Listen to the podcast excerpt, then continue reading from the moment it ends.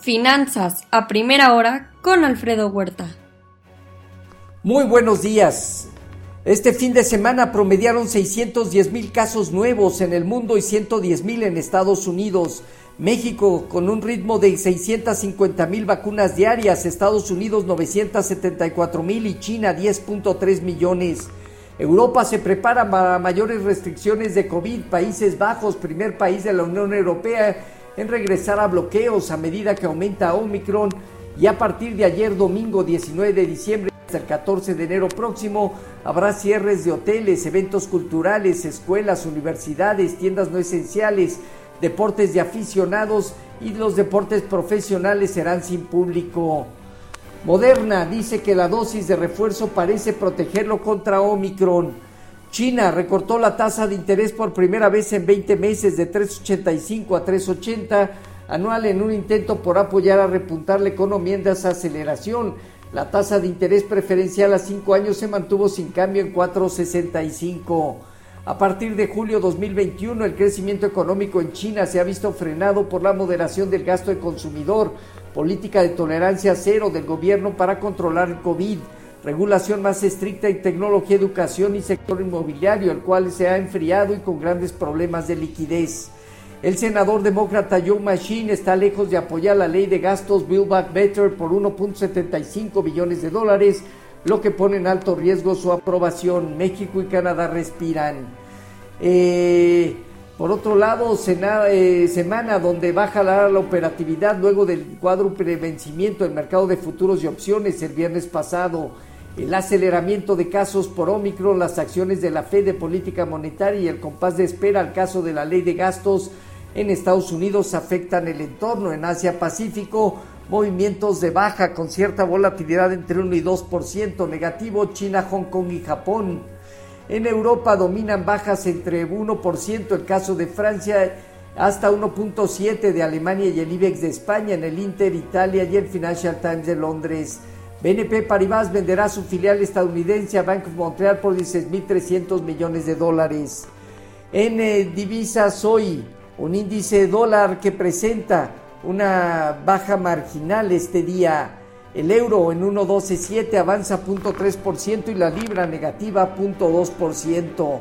En materias primas, el petróleo 4.6% abajo, el WTI en 67.6 dólares y en metales el oro en 1.798 dólares negativo 0.4%, la plata 1.1% abajo y el cobre 0.7% negativo.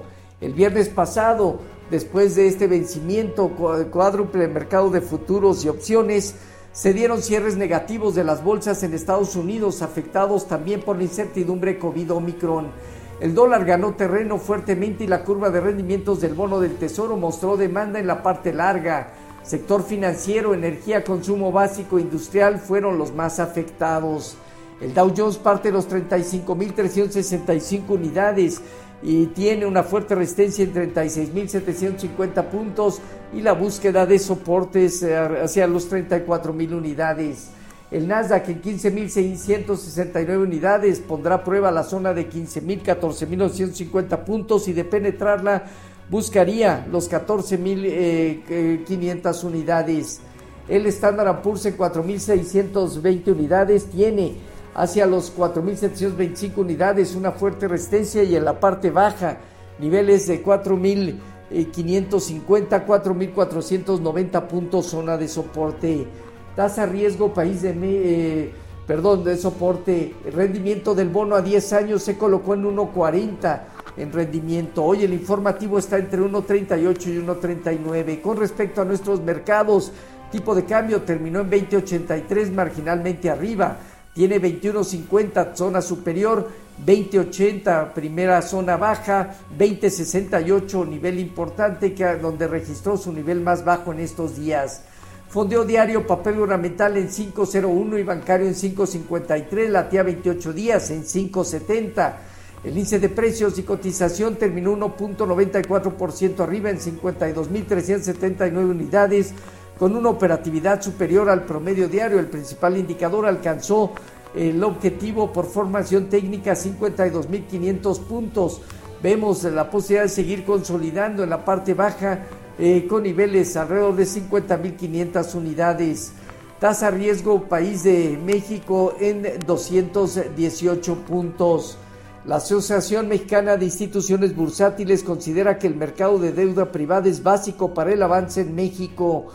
Eh, la MIB ha presentado ante la Comisión Nacional Bancaria y la Secretaría de Hacienda opciones que ayuden a impulsar el mercado de deuda privada. Este día tenemos eh, indicador líder en el mes de noviembre, indicadores líderes y emisión de bonos a 3-6 meses. En, México, en Estados Unidos se conocerá el PIB al tercer trimestre, tercera y última estimación en esta semana, confianza al consumidor, ingreso y gasto personal, solicitudes por su desempleo, bienes durables y sentimiento de la Universidad de Michigan, dato final del año.